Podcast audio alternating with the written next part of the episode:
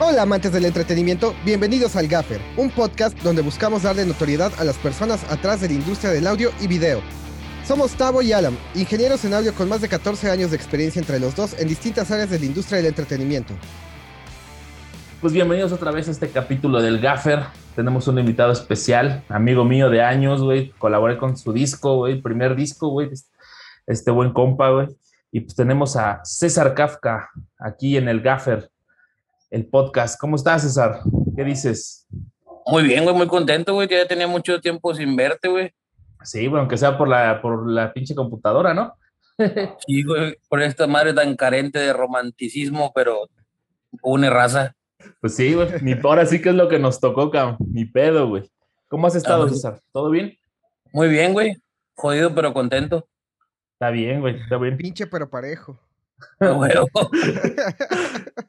está bien. Pues a ver, para los que no te conozcan, César, ¿quién es César Kafka? ¿Cómo empieza? ¿Qué hace? Digo, yo te conozco, güey, ya sé más o menos tu trayectoria y todo el pedo, pero pues para la banda que es nueva, ¿qué pedo con César? ¿Quién es César? César Kafka. Pues cantautor, diría yo. Eh, soñador de a madre y terco como la chingada. Es más que nada terco, güey, para que pues, el romper pues para el sueño, güey, que es lo importante, güey, ¿no? Claro, güey. Pero, no se, Si no se es terco, no se llega. Exacto. Exacto. Está bien. ¿Y cómo, y de dónde eres, César? Porque digo, la mayoría, pues yo sé, yo sí sé de dónde eres, y aparte, pues nos conocemos de años, como decíamos, pero ¿qué onda? ¿De dónde eres, César? Por el sudor en mi frente se pueden dar cuenta que Tampico, Tamaulipas, güey. A huevo, a huevo. Bien bonito, güey. Digo, yo la neta nada más fui una vez a trabajar por allá, pero a nada más de ida y vuelta, güey. ¿Qué te digo? Está, está bonito. Está chiquito, pero bonito. Está bien, César. Y pregunta, ¿cómo empiezas en este pedo de la música, güey? ¿Cómo, quién te, quién te incitó? ¿Quién fue el canijo que se le ocurrió decir, güey, este güey tiene una pinche voz, güey? ¿O cómo fue, güey? ¿O tú solo, güey? ¿Cómo empezó el desmadre, güey, para que te gustara esto de la artisteada, güey? Y de cantar canciones y contar historias. Pues primero, recuerdo que mi primer acercamiento con la escritura, antes que con la música, fue de, de muy chico. Eh, le escribí algún poema a alguna niña en la primaria, cosas así. Y ya grande, ya en la secundaria, un tío que, este, que ya no está con nosotros, me regaló mi primera guitarra y de ahí fui aprendiendo y me fue gustando más el, me, pues era morro, me gustaba el Javi Pong y cosas así. yo pensaba que era lo más rockero del mundo y pues no, va. y varios. Exactamente, yo creo que la mayoría nos pasó de esa época y pues empecé con, con, una banda ahí en la secundaria tocando covers de, pues de bandillas que hacían covers noventeros, versión punk, de Panda, de Allison, de cosas así, güey. Y ya después conocí a Joaquín Sabina y dije, no mames, este güey sí tiene algo que decir, no como estos chavos de acá. Que estaban también enojados como todos nosotros, güey, y pues queríamos decir las cosas más simples. Después conocí a Sabina y, y me fui adentrando mucho más en las letras y en el rollo, pues más bohemio. Y del lado rockero, pues me quedé en el blues, en el blues clásico de Howling Wolf, Muddy Waters y cosas así. Eso fue lo que más me gustó y de ahí, de ahí como que fui agarrando mis dos influencias principales. Ok. ¿Y cómo es que llegas a Ciudad de México, que fue donde nos conocimos, güey, al fin y al cabo, güey? Ahora sí que, ¿qué es lo que te lleva a Ciudad de México, güey? Pues mi hermano vive allá y me dice, oye, ¿por qué no te vienes para acá, güey? Pues aquí hay más lugares donde tocar, aquí hay más de todo, güey. Obviamente, mucho más grande que Tampico, güey. Este, aquí está la mera mata de todo el rollo, pues vete. Y me fui para allá, güey, y, y al lado de donde vivíamos, ahí en la Roma, pues un compa en común, eh, que ahí fue donde los conocí. De hecho, los conocí sin, sin cotorrear con ustedes, ¿no? Porque ustedes estaban en, ese, en esa misma fiesta. Ajá. En el bar de este compa, tú y el osito. Y Fredo tenía un bar, no me acuerdo, el 261 se llamaba, me parece, ¿no? Ajá, 261. Y ahí mero nos conocimos, eh, tocamos Ponchito Loato y yo, que también tocaba conmigo al principio Este, bueno, y ahorita también toca ya como banda. Ah, órale. Este, el güey pues, nos, nos invitó a tocar ahí, le gustó nuestras, nuestras rolitas. Le enseñamos, yo creo que la rola que más le gustó fue la de Me estoy enamorando de ti. Y de ahí fue que empezamos a grabar con él. Después pues hubo algunas diferencias y no terminamos de grabar. Y terminamos grabando con Ernick y con Adolfo del Hormiguero. Que estos chavos tocan en la barranca ahorita. Ajá, Entonces, sí, pues sí. fue, fue un discazo porque aparte, pues tú fuiste el baterista, güey. Ah. Osito Guitarro, este Paul, gran guitarrista también, güey. El bajo, entonces- sí. Tuve el honor y el privilegio de que tocaran puros amigos chingones y súper talentosos, güey. No, gracias por el cumplido, güey. Este, y por ejemplo, Alan, ¿tú quieres preguntar algo? Pues a mí me gustaría entrar un poco en una pregunta típica. Tú eres más bohemio, tú eres más inclinado a la letra. Me causa curiosidad tus autores favoritos de en cuanto a libros, en cuanto a lírica, En cuanto a libros y en cuanto a qué, perdón, a letras, a composición. a- a- en, en cuanto a libros, soy, me considero más lector de consulta que lector apasionado o algo por el estilo, pero eh, me gusta Bukowski, me gusta mucho, pues, que es como un chingadazo en la cara, ¿no? Te, él te dice las cosas como son.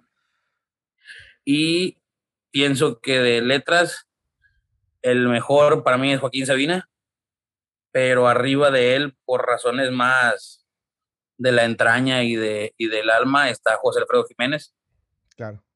E- Ellos, y ahorita de, lo, de los actuales, supongo que, bueno, y no tan actuales, Jorge Drexler también es un perrísimo para las letras.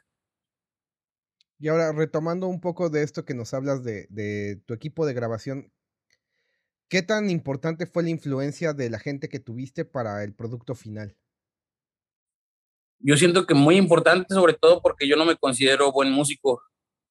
Yo ni siquiera sé, sé de notas mucho ni nada de eso. Entonces, para mí fue como que ustedes métanle lo que le quieran meter y vamos viendo entre todos qué, qué está chido, qué no, qué nos funciona. Entonces, en cada canción, por ejemplo, Tavo estuvo en todas, pero este Oso que estuvo en, en algunas un solo, en algunas no. Se vio la diferencia de las influencias de Oso y las influencias de Paul y las influencias de Jorge. Entonces cada, cada quien le metió lo suyo y como productores, este Adolfo y Ernick también, pues, aunque hicieron un disco de pop, ellos me- metieron ahí sus influencias de rock y todo ese rollo. Ok, y después ya ahí te, bueno, viene este proceso en el que pues te tienes que regresar por azares del destino y de la vida, eh, te regresas a Tampico, ¿no? Con tu carnal. Sí, me regreso primero yo y creo que mi carnal estuvo casi el año más, o no, no recuerdo bien. Ajá, un ratillo más. pero este, pues me regreso, me, me pongo a estudiar, traté así como de, pues fue, fue como que la primer, el primer fracaso musical, diría yo. Entonces, pues te pega y dices, no, mejor vámonos a regresarnos, me pongo a estudiar, la chingada. Y, y fue duro porque aparte, pues, estaba haciendo grandes amigos, estaba haciendo muchas cosas que, estaba haciendo mi vida ya allá en la Ciudad de México. Y regresar aquí fue de, pues sí, regresas con tus amigos, regresas con tu familia, todo chido, pero aquí la vida ya había continuado sin ti, ¿no? Entonces no es lo mismo sí, sí. Y sientes que es un retroceso cuando en realidad después me di cuenta que tenía que regresar, tenía que encontrarme con ciertas personas, este, para, para que creciera también el proyecto de, de manera, lo veo como de, como más introspectivo, como más de, tuve que enamorarme, cagarla, ponerme unas pedotas, este, caer en ciertas depresiones o tener ciertos éxitos, ciertas alegrías, y todo eso también fue dando otro tipo de música, entonces cre- creo que creo que sirvió. Ok. Oye, y me yo me acuerdo mucho cuando, luego la última vez que creo que fue, no me acuerdo si fuiste en México, ya fue cuando te regresaste a Tampico, de lo de Chabela, güey. ¿Te acuerdas, güey? de ese proyecto que te invitaron, güey? Que, digo, fue que era algo que grabamos en el estudio con Ernie y con Adolfo. ¿Qué, cómo, fue que, ¿Cómo fue que llegas a ese proyecto, güey? Por Twitter, güey, por las, las benditas redes, sociales. Este, fueron las que me, me jalaron con eso, güey. Subí una canción y Memus, Guillermo Sánchez, que en paz descanse ahorita el carnal. Sí, sí, sí. Este, el güey me contactó, le gustó una canción, una canción ranchera, donde mencionó a, a Frida Kahlo y esta frase de quise ahogar mis penas en alcohol, pero las hijas de la chingada aprendieron a nadar. Y, y de ahí pues, lo conocimos primero en México. Creo que también estabas tú cuando lo conocimos o no. No, no me tocó. A mí no me tocó. Y pues lo conocimos. Primero no, no se hizo nada musical. Primero fue Cotorreo y alcohol. Cotorreo y nos jaló staff a un evento. Ahí conocimos a los Macorinos, los músicos de Chabela. Ajá. Que, muy, muy buenas personas. Me acuerdo que Poncho y yo no teníamos para regresarnos. Y pues las distancias en México están medio canijas para andar a pie. Y el, el músico, no me acuerdo su nombre, una disculpa, pero el que siempre trae boinita, uno peloncito, con todo respeto, me, nos, nos dijo, no, pues yo los llevo, yo paso por allá. Y ahí nos dejó y nos estuvo contando historias de Chabela y todo ese rollo. Y, este, y ya después me jaló Memos y dijo, no, pues vamos a grabar. Y a raíz de eso se hizo una amistad muy buena y, tuvimos varias colaboraciones ahí. También grabamos en el último disco tributo a, que se le hizo a Juan Gabriel en vida. Ahí estuvimos y tuvimos la fortuna de, de que Juan Gabriel escuchara las canciones, de recibir buenas críticas de él y pues fue lamentable cuando se murió porque aparte de que es una figura enorme, eh, ya teníamos como que la autorización de abrir, bueno, no abrir, de participar en, en, en esa canción en la que habíamos grabado. Ajá. Eh, participar con él en un concierto eh, Danny Rootboy de aquí de Tampico también y yo. Entonces, estábamos muy contentos y después lamentablemente falleció, pero pues, como quieras, la idea estaba muy chida y, y, las, pues es un éxito, ¿no? Como quieras, lo vi como un éxito. Sí, claro, totalmente. Oye, y entonces te regresas a Tampico y sacaste otro disco, empezaste a grabar otro disco, ¿no? Sí, primero subí eh, un disco que yo grabé en mi casa, o sea, que ni es disco, lo grabé así de, bajé el Audacity o como se llame, güey, le puse grabar y chico a su madre, más así.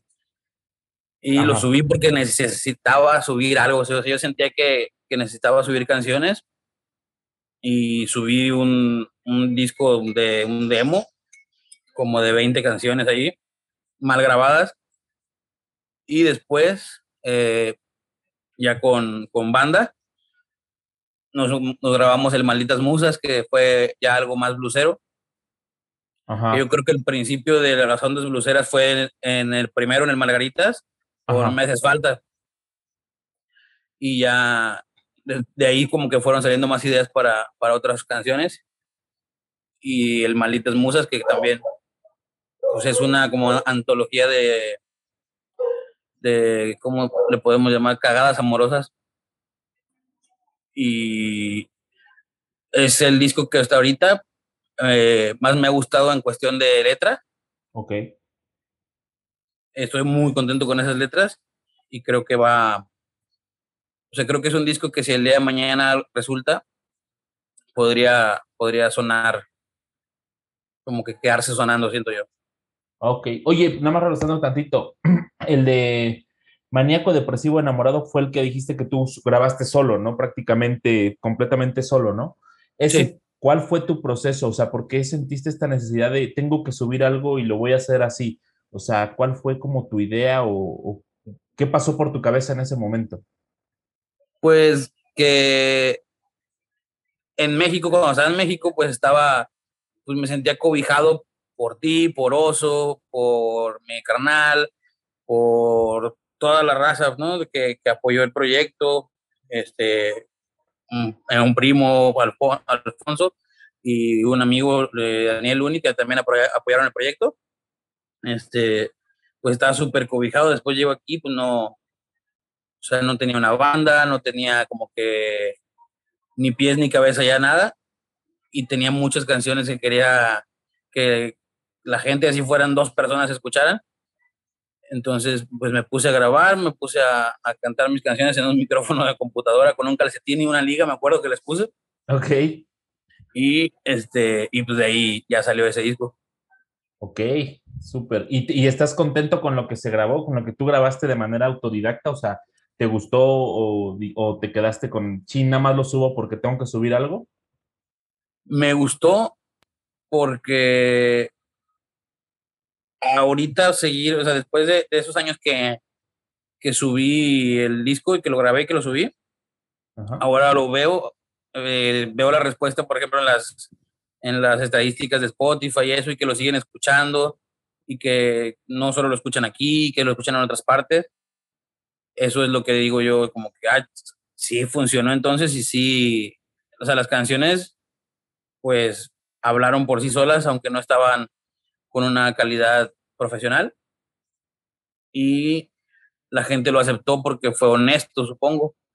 Sí, como que fue muy realista, ¿no? O sea, fue, fuiste tú completamente, ¿no? Exacto. Ok. Este, Alan, ¿tú quieres hacer alguna pregunta? A mí me gustaría saber un poquito de tu proceso creativo, ¿cómo es?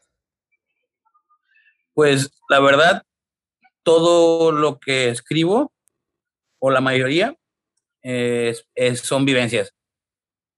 La mayoría de mis rolas son vivencias, este, las que no yo pienso que pueden ser alguna historia de algún amigo o, o cosas así que, que, que, yo digo, no manches, me hubiera encantado que me pasara, aunque me rompa la madre, ¿no? Es, siempre escribo de, de amor, me gusta mucho.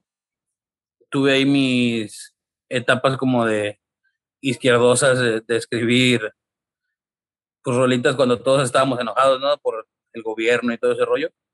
También siento que es la edad. Pero siempre me gusta más escribirle al, al desamor más que al amor. Porque dice Sabina que cuando estás enamorado lo que tienes que estar haciendo es estar follando todo el día y no haciendo canciones. Pero las canciones se hacen cuando, cuando te rompen el corazón. Ok. Y oye, y por ejemplo, César, en este proceso ¿qué, y de desamor, güey, o sea, ¿a quién le escribes? O sea, en cuestión de, de vivencias, o sea, ¿le escribes a, a, al amor en el sentido de, de por qué se fue o, o, cuál es ese, ese, qué pasa por tu cabeza en ese momento, güey? ¿Es de que se fue, de que no está o a qué, qué es lo que pasa? Pues es a, a todo lo que tenga que ver con el, con, con el luto del, del desamor, ¿no? El rollo este de, de como a veces para la, otra persona es muy fácil dejar todo y decirte no, ya no quiero, o también hablar de, del desamor desde el aspecto de yo fui el que la regó y te fuiste y pues aquí ya ahorita me está llevando la chingada, pero, pero aceptar también tus culpas, ¿no? O sea, siempre es escribirle a... Siempre traen apellido las canciones, creo yo. Ok, perfecto. Oye, y otra cosa, por ejemplo, ahorita ahí con el de, de Malditas Musas, ¿cómo fue? ¿Quién te... ¿Tú buscaste al productor? ¿El productor te buscó? ¿O cómo fue este proceso de escribir? Porque también eh, creo que es ese disco con el que tienes colaboraciones, ¿no? Con, eh, con este... Ah, ¿Cómo se llama el chico con el que... Root Boy, ¿no? ¿Cómo se llama? Se me va su nombre con Daniel Rootboy. Él grabó guitarras allí, pero no, no cantó. No cantó. El que cantó fue Sweet Jesus, que es un rapero de aquí de, de, Tampico. Ok. Y por ejemplo, ¿cómo fue ese disco? ¿Tú buscaste el estudio? ¿Te buscaron a ti? ¿Cómo, cómo fue ese proceso de, de la creación de ese, de ese disco? Pues di con Alex Goné, que es un gran baterista de aquí de Tampico. Ok. Y el güey me, me habló, me contactó que, que si un día ocupaba baterista, que que contara con él. También me dijo que tenía estudio, después escuché lo que hacía y me gustó. Y en un momento que, que hubo pues, apoyo también de Lana, este, decidimos grabar el, el, disco. Él grabó las baterías, estuvo Poncho Lobato en el bajo, Edgar, este, también, que es parte de la Root Band, de la banda de Daniel Rootboy. También estuvo ahí grabando unos bajos. Grabó Jorge Romero y Jorge Pérez grabó acordeones, porque hicimos ahí, mezclamos blues, norteño, todo el rollo una mezcolanza, ¿no? De ritmos, sí lo escuché, y la verdad es que me gustó, está bastante interesante ese disco. Y al, final, y al final, eh, el, ¿tú tomaste toda la decisión creativa o el productor te fue como guiando, te fue dando estas opciones? ¿Cómo es ese, permites que la gente te diga, en este, por ejemplo, en ese disco, en el de Margaritas tú tuviste total control porque al, al fin y al cabo, pues tú querías como impregnar esta idea, nos permitiste hacer cosas, pero al fin y al cabo, pues de cierto modo tenía que ser como tú lo imaginabas en tu cabeza, ¿no? De cierto modo no, no era como que, ah, voy a meterle esto porque pues a mí me gusta, sino era transmitir tu idea completa. En este disco, ¿cómo fue tú? ¿Dijiste yo tomo la batuta o te, te dieron ideas? ¿Cómo fue ese, ese proceso? Pues fue, fue algo muy parecido, pero yo creo que muchas de las ideas, o sea, de, de arreglitos en específico y cosas por el estilo, eh, fue también mucha creatividad de, de Danny Rootboy y del productor que sale con él, que, que, también decía, oye, si le metes esto aquí, por ejemplo, no me, no me, casi en nada fue así de, no, es que esto no me gustó. Todos los, los, bajeos, por ejemplo, los que hizo Poncho Lobato, me encantaron desde un principio, a lo mejor nada más fue así de, oye, puedes grabarlo otra vez, pero más seguro, cosas así nada más.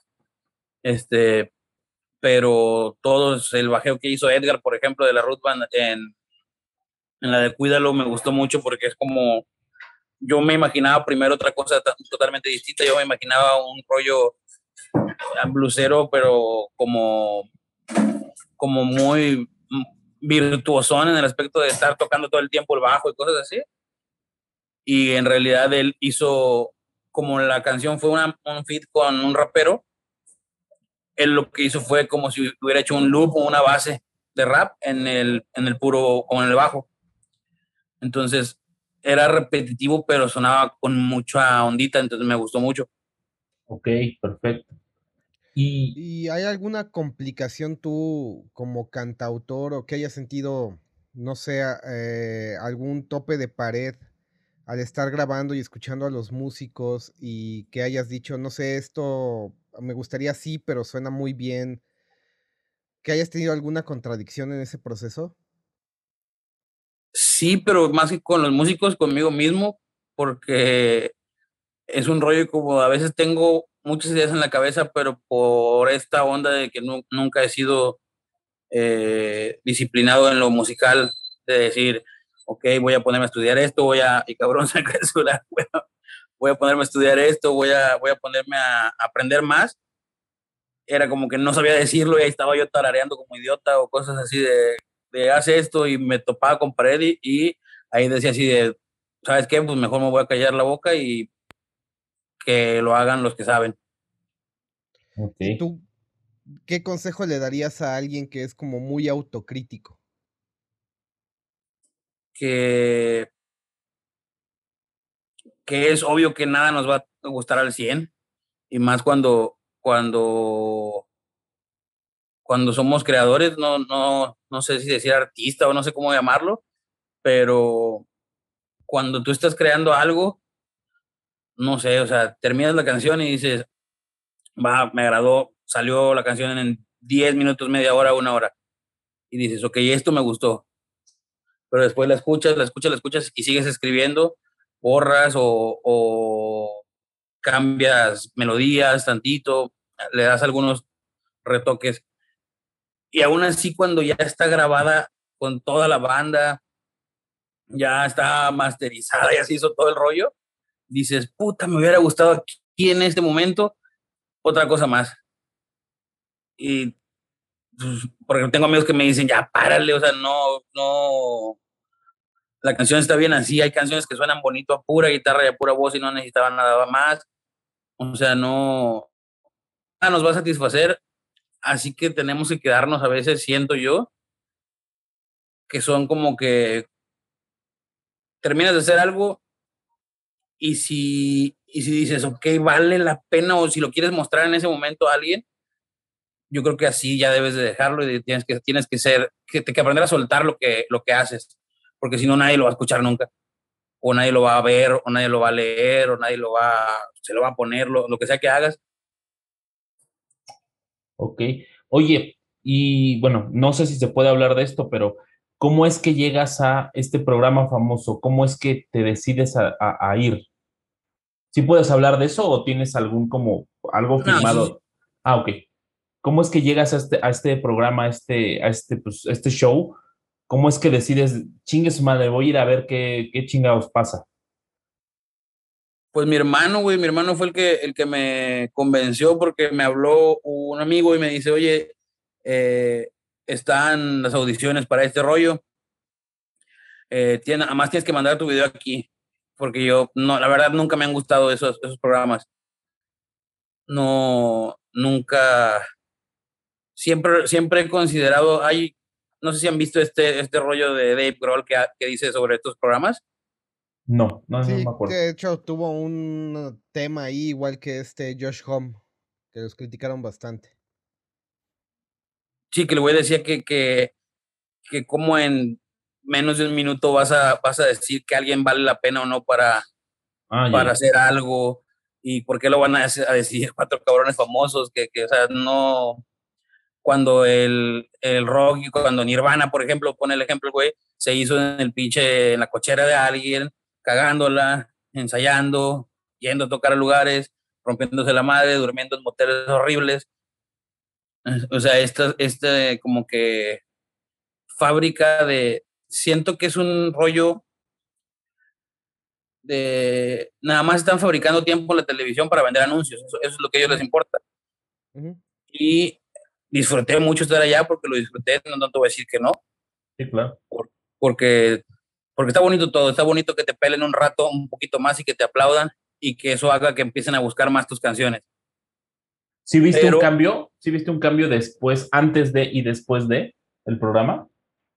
Sí, en, en el aspecto de, de reacciones a fotos, a videos, a contenido en redes sociales. Pero este en el, en el rollo de Spotify y de YouTube, o sea, de que en realidad escuchen, no, no tanto, porque esta, estos programas yo creo que van más a estar viendo a alguien, estar consumiendo fotos, estar consumiendo el video, estar consumiendo tal, y no, se, no, no va más allá de, no sé, no sé cómo explicarlo, no sé cómo decirlo, porque tampoco quiero ofender a, nadie ni nada de eso, pero este, no siento que les importe en realidad el contenido que alguien tiene.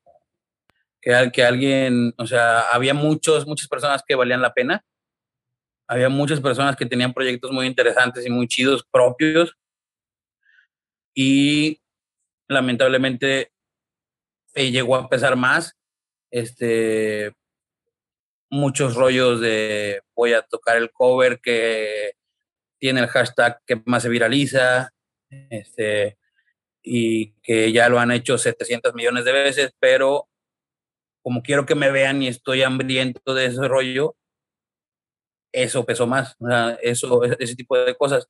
Lo que sí está muy chido es el, el, pues el escaparate, te ve mucha gente y pues no, es algo que fue gratis, ¿no? Por así decirlo, no, no invertiste tú en eso.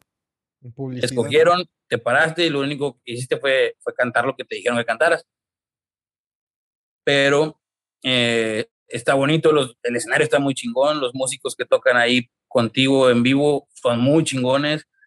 El rollo, todo este rollo de producción está muy interesante. O sea, el ver cómo se hace un, un programa pues tan importante, si en el rollo de producción está bárbaro el pedo, el trabajo de todos y la gente que trabajó ahí en cuestión de, de staff, de, de todo, o sea, de, desde el que te abría la puerta hasta, hasta el güey que te ponía eh, las canciones y todo, el director musical, todos muy, muy amables y siempre con una sonrisa en la, en la cara y siempre ayudándote y dispuestos a, a que hicieras mejor tu chamba. Y siendo que trabajaban 16 horas diarias los güeyes, o sea, yo ya hubiera estado llorando. ok. ¿Qué tan exigente fue? O sea, ¿qué tanto peso tuvo en cuanto a físico, en cuanto a artístico, digamos, también? Pues para mí lo, lo más difícil fue, yo me acuerdo que me, me, mandan el link para mandar mi audición. Y yo mandé una canción de José Alfredo. Y me mandan y me dicen, ¿no podrás mandar algo más movido? Y yo dije, ok, y mandé otra de José Alfredo. y, ¿cómo se llama?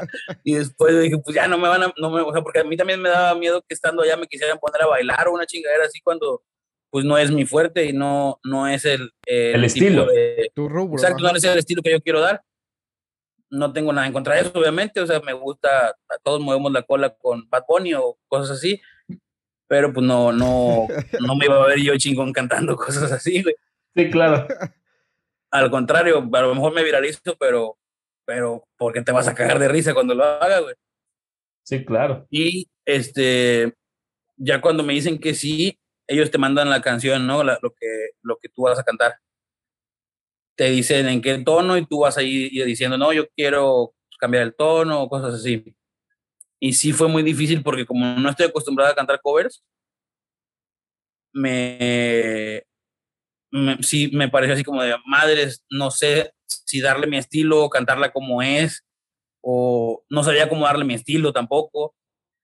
Entonces la, la coach me ayudó mucho, pero la coach, este, la de verdad, la que está detrás, la que la gente no ve, que es una, una chulada de persona, Itze, e, esa, esa chava este, nos ayudó a todos los del equipo de María José, muy chido. Y eh, me pusieron una canción para empezar en inglés, cuando yo pedí que no me pusieran canciones en inglés. Pero también siento que te encasillan desde un principio en el rollo este de, ok, este güey trae, trae tal perfil, eh, es medio desaliñadón, es bonito, trae tatuajes y canta eh, grave ah, es rockero entonces este güey. Sin ver... Exacto, súper encasillado, güey, y sin ver lo que tienes tú detrás, güey. O sea, no, no, no se dieron a, a, la tarea de decir, ok, este güey pues, tiene, tiene estas influencias, estas influencias, estas influencias, vamos a ponerle algo así. No simplemente dijeron, vamos a aventarlo, paz, y que cante, que cante así grave porque es bien rudo, según él, y ya. Es puro marketing en, en, parte. Sí, la verdad, la verdad que sí. O sea, lo bueno fue que yo sí, yo fui con esa idea de, de, de tú vas porque quieres que la gente conozca tu nombre.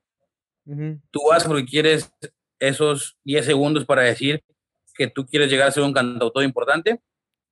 Y al que le llegue ese mensaje que te quiera buscar, ya ganaste un chingo con eso si no te aceptan o si no te, o si pierdes la primera o cosas así, vale madre. O sea, tú aprovecha este, esos 10 segundos para decir que eres cantautor. Es lo mismo que nos comentabas hace rato, que si así te escuchen dos o te escuchen 100, ya el mensaje ya llegó. Exacto. Que es lo más importante.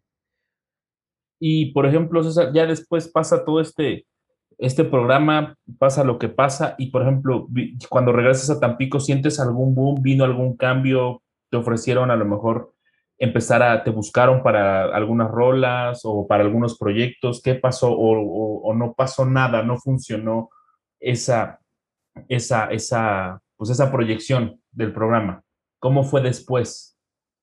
Yo siento que la, la proyección fue, me ayudó mucho en redes sociales por ejemplo, y a mí me ayudó mucho en redes sociales, en Facebook y al principio en Instagram tantito y pum, llegó un tope. Pero hubo a gente, a, chavos que estuvieron conmigo o chavas, que les funcionó muchísimo en Instagram y en Facebook no, o muchísimo en los dos, o muchísimo en todos, o sea, hubo a, gente que no le funcionó mucho, nada, o sea, de nada pero en Facebook me funcionó mucho. En Facebook me, me ayudó mucho para eh, cuando yo empecé a hacer live regresando. Eh, ya había mucha más respuesta, la gente ya estaba, ya preguntaba más como de, de por mis canciones, este, o me pedían que cantara la canción de, de la voz, que canté en la voz y cosas así. No la cantaba y decía que tenía mis canciones, que, que yo quería que escucharan mis canciones.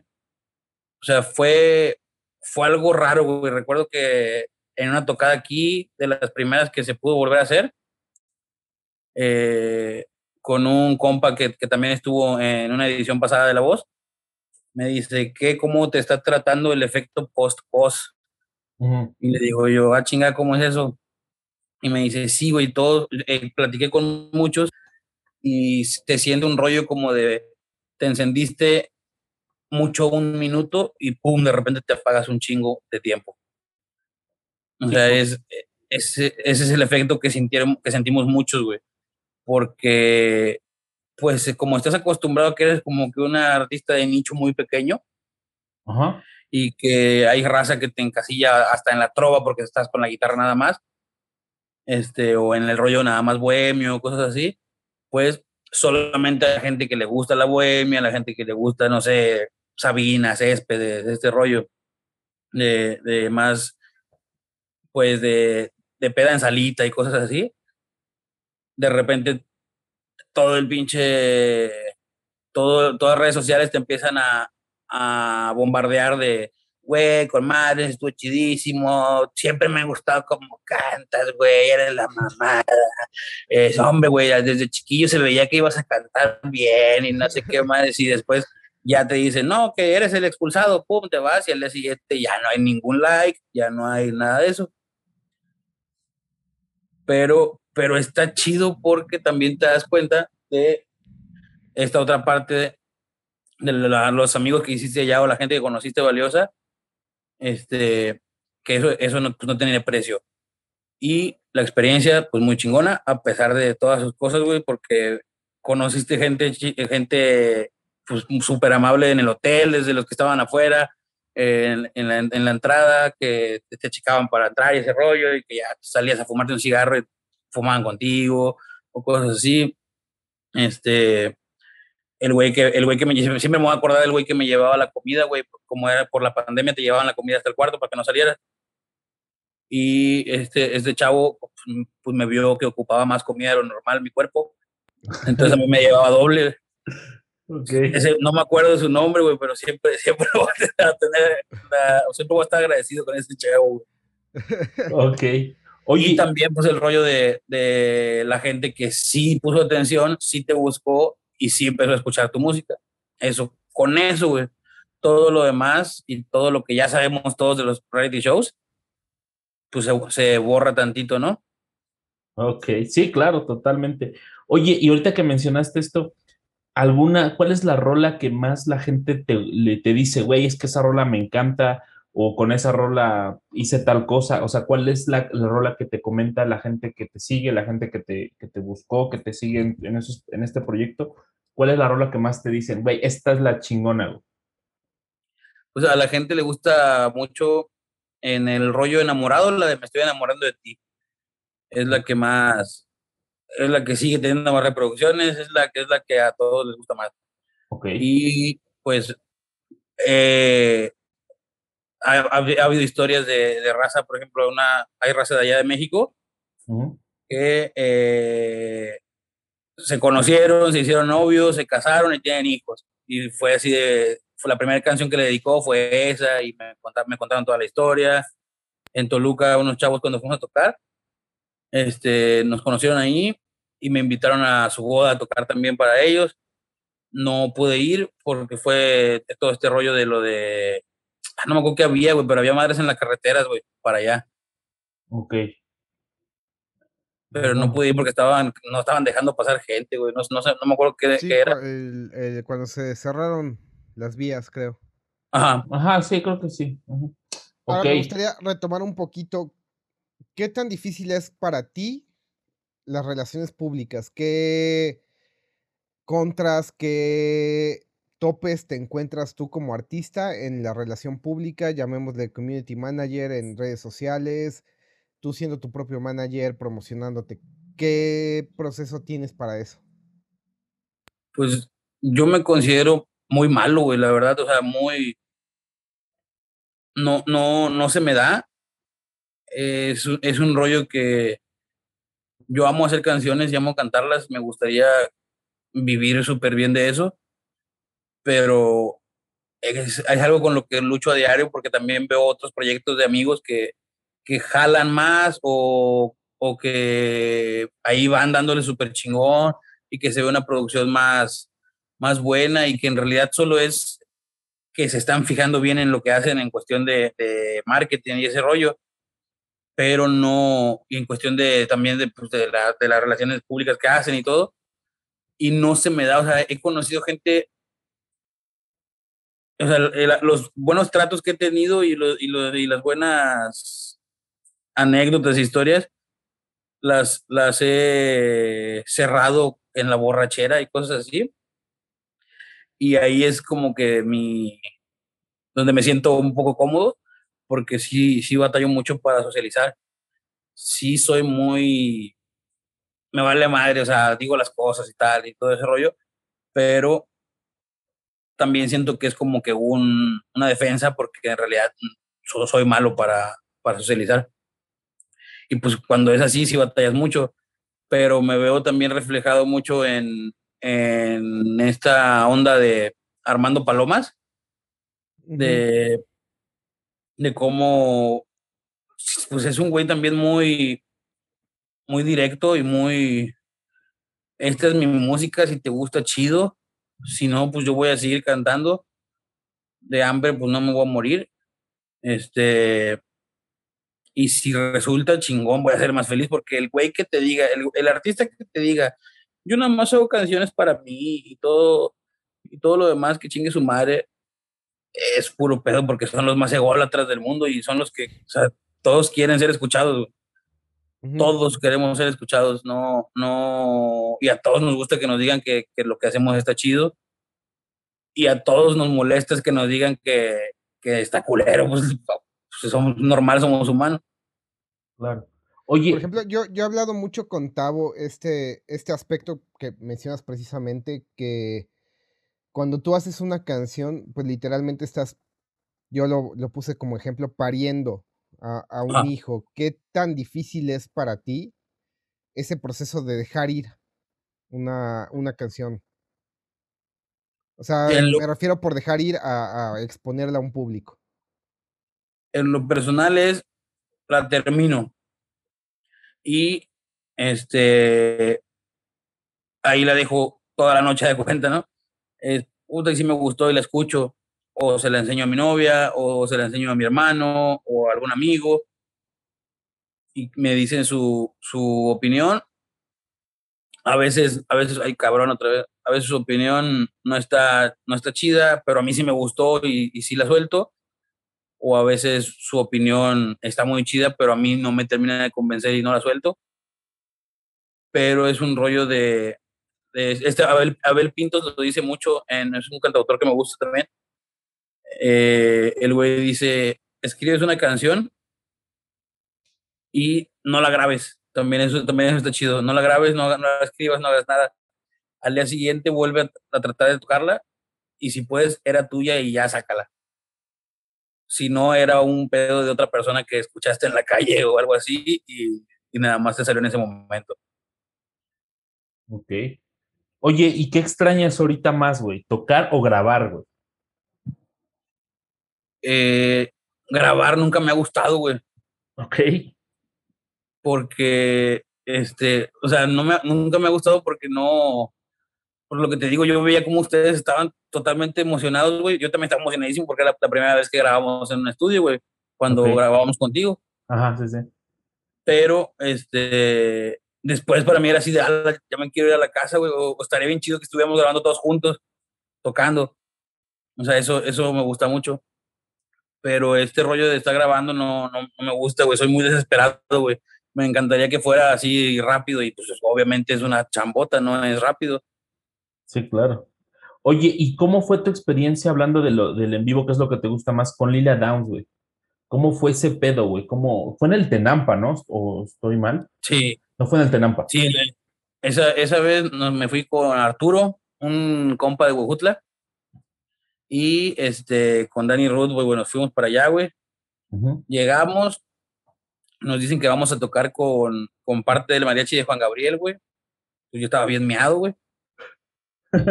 sí, claro. Después, este, nos suben a ensayar. Estuvimos ensayando, güey. Era, era la segunda vez que yo iba al Tenampa. La primera vez que, que fui fue con, con Osito, con Erika y con Mone. Ajá. Después, después de un concierto de Sabina. Que fuimos a ver si iba Sabina, pero nunca cayó. Lo íbamos a secuestrar. y, ¿cómo se llama? Y esa vez, estar en el Tenampa, güey, eh, con todo este rollo de, de, Memus, que era amigo de Chabela Vargas, eh, conocimos a la doña del Tenampa, nos contó historias, este, después ya en la noche, pues estar conviviendo con muchos artistas de, de, pues como uno, ¿no? Que no son conocidos o cosas así, pero que van con toda la, la actitud y con todas la, las ganas de que los escuchen. Este, hubo artistas de Tijuana, de allá de la Ciudad de México y eh, Rudo y yo de Tampico. Rudo no, no cantó en esa ocasión, okay. pero ahí estuvo con nosotros.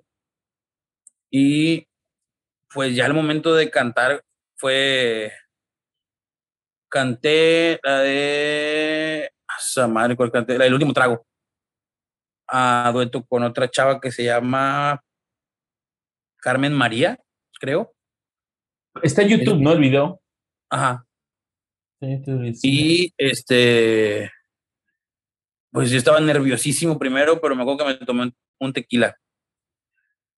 Y nos, nos, fuimos a cantar. Gracias a Dios me llevé muy chingón con el mariachi desde, desde antes, porque llegan y me dicen, ¿en qué nota? Y le digo yo, pues en la que me salga, güey, porque no sé cuál va a salir, pues ahorita vemos y empezamos a cotorrear y estuvo muy chido, güey, o sea, no, pues tú sabes cómo soy, güey, en ese aspecto soy muy raza Sí, sí, sí. y, y empezamos a decir pendejadas todos y, y, fluyó todo muy chido.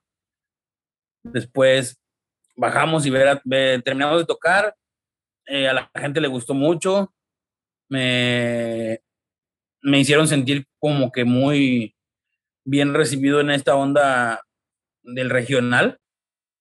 De, y, y, que toda la raza me estuviera aplaudiendo en ese lugar para mí fue como tocar en el pinche auditorio nacional porque yo con todas las historias que he escuchado de Chabela Vargas, de José Alfredo, de Tintán, de este, ¿cómo se llama? El flaco Agustín Lara.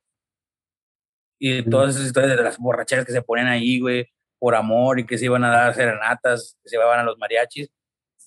Para mí fue algo muy, muy chingón después ver, aventar todo el concierto de Lila abajito de ella, ¿sabes? Estar viéndola, fue, fue muy bonito. Ver a Chabela y a José Alfredo en los murales, pues estuvo, fue, fue una experiencia muy chida y ya después vemos que, que, pues fue, que fue de gran ayuda en todo, en todo lo que he hecho. Eh, me acuerdo que llegó y me dijo, ahora sí, ya tocamos, ya salió todo chingón. Hay barra libre y estamos en el Tenampa. Que truene. Y ya, ya lo demás no me acuerdo, güey, pero llegamos a chingón. Está bien, güey. Oye, ¿y apenas tuviste un concierto o abriste el concierto de Julián Álvarez? Fue, sí, sí. ¿O cómo, cómo estuvo eso? Sí, vino a tocar aquí Julián a una, a un cierre de campaña, güey. Ok. Y pues, pues nos invitaron, güey, y obviamente pues aceptamos porque, por la, por, también por el escaparate, güey, porque no, no somos muy de andar en, con políticos o cosas así. Sí, sí, pero, pero estuvo muy chido, güey. Nos dimos cuenta que, que este rollo de lo, lo que es el, el regional, güey, y el rap o trap ahorita son los nuevos rockstars, güey. Están, están, con todo, ¿no? Sí, güey, porque también hemos abierto a, a otra gente, güey, más rockerona o cosas así. Y jamás habíamos visto, güey, como este rollo de antes, de, de los rockeros, de cuando se baja del autobús el güey, la gente moviendo el autobús, es, volviéndose loca por Julián, güey. Fue algo perrísimo, güey. Ahí fue cuando me di cuenta, no mames, estos güeyes son rockstars. Sí, claro. Y les va con madre. Y, y, por ejemplo, ¿has tenido posibilidad de la gente que has como contactado, que son famosos o que son estrellas eh, en, el, en, este medio, les has preguntado algún consejo? Y, y, si, ¿Y qué les has preguntado, mejor dicho? O sea, quiero saber si les has preguntado y qué les has preguntado.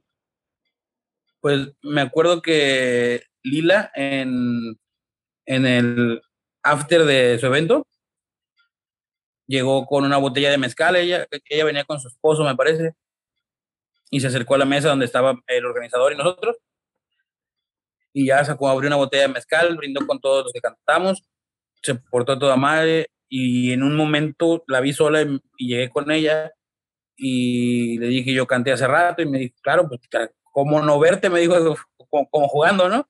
Sí, sí, sí. Y, y me dijo algo que se me quedó mucho de que tenía una voz auténtica y que no, me dijo, no, no cambies tu estilo por nada ni por nadie. Y lo demás se va a dar solito. Entonces, fue así como de, para mí fue como de mantente real, perro. Y, y, y después, pues ya todo se acomoda. También este Javier Batis. Ok. Tuve una vez una, una videollamada con él porque grabamos con Memus también un, un disco. Eh, a mí me tocó grabar una canción que nunca ha sacado Javier Batis. Me tocó cantarla con él. O sea, okay. yo grabé desde acá y él allá en Tijuana. Este, y, no, y nos conocimos por videollamada. Y eh, el güey, me, el güey, que va todavía igualado, eh, me dice con, con esta voz que tiene así toda aguardientosa, me dice, oye, fíjate que me gustó un chingo la voz que traes. Y es una voz muy particular, así que tú vas a cantar toda la canción y yo me voy a echar la guitarra nada más. Y ahí dije, no mames, jalo, súper jalo. Y pues fue algo que se quedó, la canción la tengo, está, ahí, ahí la tengo, o sea, la terminé de grabar y todo, nada más faltaron sus partes, pero ya no, o sea, no, no le dieron continuidad al proyecto, supongo. Okay. Después Memus lamentablemente falleció. Fue de estos primeros casos de este pedo. Ajá. Y este, pues ya no, ya no se, ya no se hizo eso. Ok. ¿Y ahorita qué sigue para César Kafka? ¿Qué es lo que viene? ¿Cuáles son tus, tus proyectos? ¿Cuáles son las metas que tienes a corto y largo plazo? Pues ahorita eh, viene, está en esta semana me entregan la última canción de, de un EP que grabé. Ok. Eh, es un EP más acusticón. De, son cinco rolitas muy pues no sé, no sé cómo explicar las rolitas. La, el, el, EP se va a llamar Brindo, es lo más probable. Ok. Y es un rollo como de, de, de cuando tienes como que muchos planes y muchas ideas con una persona y se van yendo y te vas dando cuenta que nada más tú tenías esos planes y tú tenías esas ideas, pero al final pues eliges decir como que pues chido y salud por todo lo, lo bonito. Ok. ¿Y, ¿Y, tocadas en puerta tienes o, o, ahorita como, como se está ya prácticamente se está abriendo otra vez todo con la pandemia, ¿tienes algún proyecto en puerta? ¿Vas a empezar giras? ¿Vas a empezar a buscar lugares donde tocar o cómo va a estar el cotorreo en ese, en ese aspecto? Queremos, queremos empezar el Rudo y yo a, a salir por lo menos así como de dos ciudades cada mes y de agarrarnos una, no sé si llamarlo, llamarle gira, pero de estar saliendo a tocar, queremos ir a la Ciudad de México, tenemos ya opciones de lugares en Monterrey y queremos, a mí me encantaría tocar a Guadalajara y a la Ciudad de México, que no, a la Ciudad de México nada más he tenido pues las tocadas que tuvimos allá nosotros, Uf, tuvimos una creo, y me aventé dos más solo. Ok. Pero no, nunca he tocado ya ya ahorita con las canciones nuevas y con todo, con todo ya el proyecto como que más armado y me encantaría ir para allá y pues también pues a donde se pueda, Querétaro, Puebla. Ah, Al fin, bueno. allá está muy chido porque si llegas a, a, la Ciudad de México queda muy en corto todo, entonces sí, es, es muy buena opción. Sí, claro, totalmente. Pues bueno, ahora sí que yo por mi parte yo creo que platicamos bastante chido. ¿Tú, Alan, tienes alguna cosa más que quieras preguntar? Pues, sí, este, tenemos ahí un par de preguntas obligadas. Ah, sí, dale, dale, date, date. La primera es, ¿qué consejo le darías a alguien que quiere empezarse como músico? como, ¿Quiere empezarse como músico? Como cantautor. Como cantautor, como tu, tu rubro. Este, pues que lo hagas si si siente la necesidad, este, latente y, o sea, si siente esta onda que te vomitas de, sacar la letra y de sacar la canción o de sacar el poema o de sacar lo que quieras, o sea, cualquier pedo del arte, si lo haces porque quieres y si lo, porque te nace, porque te está saliendo de la entraña, te está sudando, si lo haces por eso, hazlo como sea, o sea, aunque tú sientes que al principio está mal, aunque, aunque, piensas, que, aunque pienses que no va a escucharlo a nadie, aunque pienses lo peor, si tuviste la necesidad de hacer arte y salió arte, sigue haciéndolo porque significa que tienes un don y, muchas personas pues no, no tienen la capacidad de, de expresarse de esas, de esas maneras, ¿no? Entonces, mientras sea honesto y mientras sea con amor y por amor, pues que se haga todo, todo lo que sea en cualquier rama del arte. Oye, una última pregunta, hasta se me ocurrió. ¿Qué tanto tienes que tener la piel dura para resistir todos los, los putazos, güey? Porque al fin y al cabo, no todo es color de rosa, ¿no? Todo el tiempo, pues te viene esta oportunidad de, tocar con, eh, abrirle el concierto a Julián, aunque sea en un evento político, o sea, no siempre vienen estas grandes oportunidades de estar con Lila Downs o estar en el disco de Juan Gabriel, el tributo a Juan Gabriel. ¿Cómo, qué, tan, es, qué, qué tan importante es esta de necesidad de tener la piel pues, dura en el sentido de, pues aguanta los chingadazos, ¿no? Porque sabemos que cualquier proyecto, pues a lo mejor se le ve futuro, pero si no, no resistes los primeros putazos de que alguien te diga que no funciona o que no lo vas a armar o ese tipo de cosas, pues te caes, ¿no? Y hay muchos proyectos son muy buenos, pero no pueden seguir por este tipo de comentarios y uno los, uno los de cierto modo, se los queda, ¿no? cómo, cómo, lo has, ¿Cómo lo has sorteado, güey?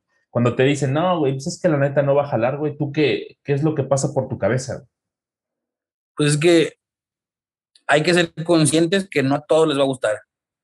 ¿Sí? Hay que ser conscientes que probablemente no vayas a pegar hay que ser conscientes que probablemente no vayas a ser el güey más famoso y a ser el güey más adinerado, perdón. Hay que estar conscientes de que va a haber un chingo de fracasos, pero hay que estar conscientes de las idas a, que te vas a ir a Matamoros, que te vas a ir a Saltillo, a Monterrey, a dormirte en lugares donde no sueles dormirte, güey. Te vas a terminar durmiendo en un colchón, en un, digo, en un mueble del amor de este de los moteles, güey. Y vas a decir, no, chale, le puse mi cabeza ahí, güey, puta madre. Pero estuvo bien chingón la tocada porque hubo 15 personas que no nos conocían y que ahora ya nos conocen y que ya están cantando nuestras canciones. Y todo eso va cambiando cuando de repente, me acuerdo la primera vez que fui a, a tocar a Ciudad Victoria. Okay. Eh, estuvo muy cabrón porque nadie nos aplaudió. O sea, nadie, así no hubo ni un aplauso, me sentí Peña Nieto, güey. Y de repente, la, pues, regresamos una ocasión más, ya con banda completa, ya más ensayados, ya más formado el proyecto, y hubo una, reacción más chida. Y la última vez que fuimos, eh, había, pues, para nosotros es un chingo y para nosotros es un mundo, güey o sea, un, un, cafecito que se llenó de 80 personas, un cafecito, un bar, este, que se llenó de 80 personas y las 80 personas estaban cantando canciones que yo escribí cuando, cuando me dejó alguien o cuando dejé a alguien o cuando me sentí mal o cuando me emborraché o cosas así. Dices, ok, 80 personas vinieron y 80 personas que no conozco, que no son mi mamá, que no son mi papá, que no son mis primos ni mis amigos, están cantando mis canciones. Esto que esto significa algo entonces. Y estas razones son las que hacen que uno pues sea terco y diga, pues hey, si ya me escucharon 20 y a 20 les gustó, pues a lo mejor el día de mañana son 20 mil, a lo mejor no. O sea, tenemos que estar conscientes de, de todo y de los peores escenarios, pero también, pues para llegar a los escenarios más chidos, hay que pasar por los peores. Sí, claro. Oye, ¿y tu familia te apoyó desde el principio, en el momento en el que dijiste, yo quiero armar este pedo? Sí, la verdad sí. Eh, mi papá a lo mejor es el más rejego de todo este rollo, pero lo entiendo por este miedo de, digo, tú ya eres padre, güey. Sí, sí, sí. O sea, de, de, lo que tú quieres es que a tu hijo nunca le falte nada. Sí, y, claro. que, y que le vaya súper bien siempre. Y te, imagi- te lo imaginas como un ganador desde el principio, o es lo que más quieres. Y pues mi papá con esta idea más cuadradona o más de antes de, pues tienes que estudiar, tienes que ser ingeniero, cabrón, tienes que, que dedicarte a algo serio. O sea, o pues, dedícate a la música, pues vea, entonces, pues, ¿por qué no vas a tocar a bares y a, a tocar covers y ese rollo de, no, pues es que yo tengo mis canciones? Ah, y al principio sí era así como de, pero pues tus canciones nada más yo escucho que hablan de peda y de nalgas y de, y de que estás borracho y triste, o sea, ¿qué, ¿de qué más hablas? Y yo de, no, pa, pues si la escuchas con otros oídos, te vas a dar cuenta que tiene todo un trasfondo pues más, algo más allá que, que hablar de nalgas y de peda. Y ya lo ha ido aceptando más, ya, ya me ha dicho, por ejemplo, así de, oye, qué bonita canción esta, y de, y de que, de, ah, pues ya, ya escuchaste un poco más, pero pues siempre obviamente va a estar preocupado por, por el día que él llegue a faltar, de, por cualquier cosa que me ve que me la estoy esperando, pues me dice, oye, pues en lo que te puedo ayudar, ¿no? Pero pues, obviamente todos los papás están aterrados con faltarles a sus hijos y, y, y no verlos realizados. Sí, claro, totalmente. Pues está bien. Y pues, ¿tú algo más, Alan? La última pregunta obligada. Date. César, ¿tú en qué has usado el gaffer? ¿El qué? El gaffer. ¿Qué es eso? Ah, ya, ya valió. no, Ya es, es murió. la. Murió. No, no, el gaffer es el duct tape. ¿Lo, has ubica- ¿Lo ubicas? La cinta, esta cinta, güey. Que es como Ajá. para, para marcar lugares en el espectáculo, en el, en el concierto, es como para marcar algún lugar. Aquí te tienes que parar y te ponen una marquita como de colores, fosforescentes. Ah, ok, ok, ok. Ese tipo de cosas. ¿La has ocupado en algún momento? En la, o sea, literal para la música y literal para eso. O en para la lo que sea, güey. No, para lo que sea, güey. Yo lo Pues ocupo en para la- amarrar al alam, güey. Para que no se mueva, güey. Para O que ya la no boca, cante, güey, ya que se calle, hijo de la. No, pues ya, le- y en, lo- en la voz, güey, me acuerdo que los ponían para cuando, que ahí te indicaban dónde estaba todo el pedo.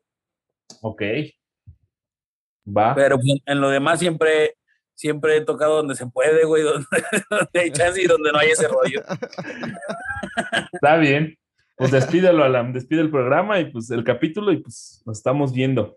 Pues muchísimas gracias, César. Nos Gracias. César. compartiste muchísimas experiencias. Creo que este es un capítulo bastante enriquecido y que nos diste el tiempo. Realmente te agradecemos y no hay más que decir. Muchas gracias.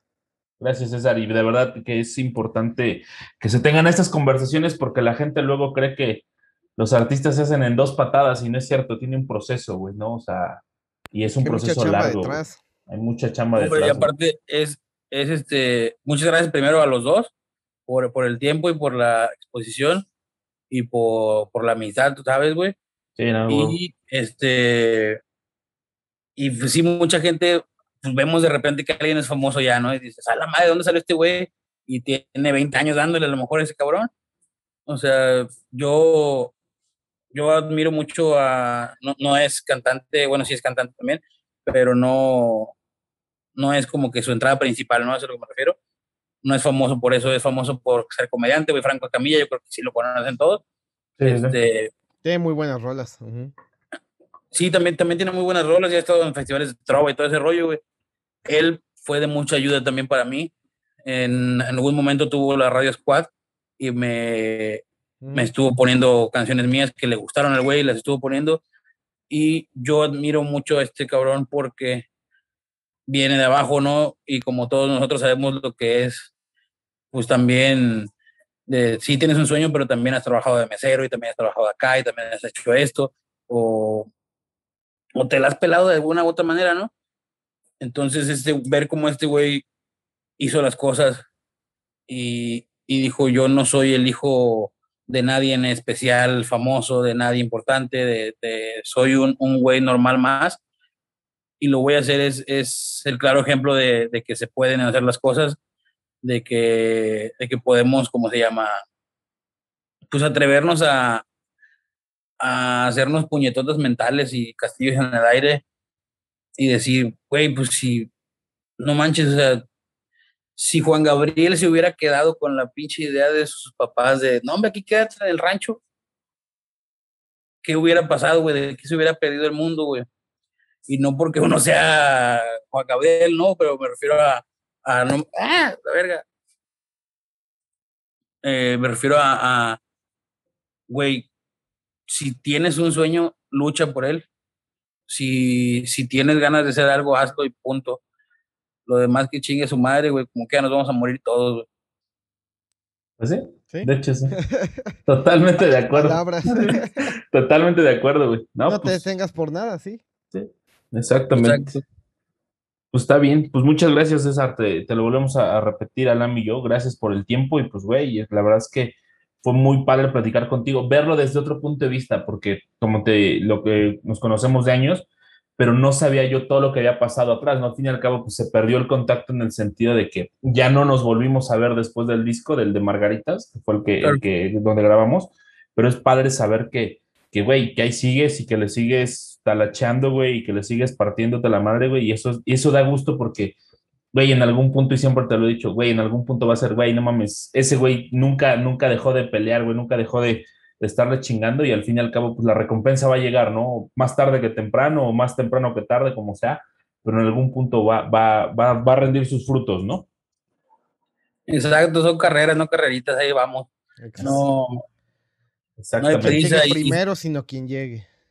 Exactamente, hay que, hay, hay que saber llegar. Pues está bien, pues ahora sí que cuando estés por acá, por Ciudad de México, Puebla, pues ya sabes que cuentas con nosotros, güey, y hay que echarnos un bacardí, chingue su madre. Un bacardasha. Un bacardasha. Bacardasha. bacardasha. ese mero. No la sabía. Ese mero. Está buena. Ese mero. pues está bueno, pues un placer, mi César, y pues muchas gracias. Un abrazote a los dos, canales. Gracias igual. Muchísimas gracias. Gracias por escucharnos. pues esto fue el Gaffer. Bye.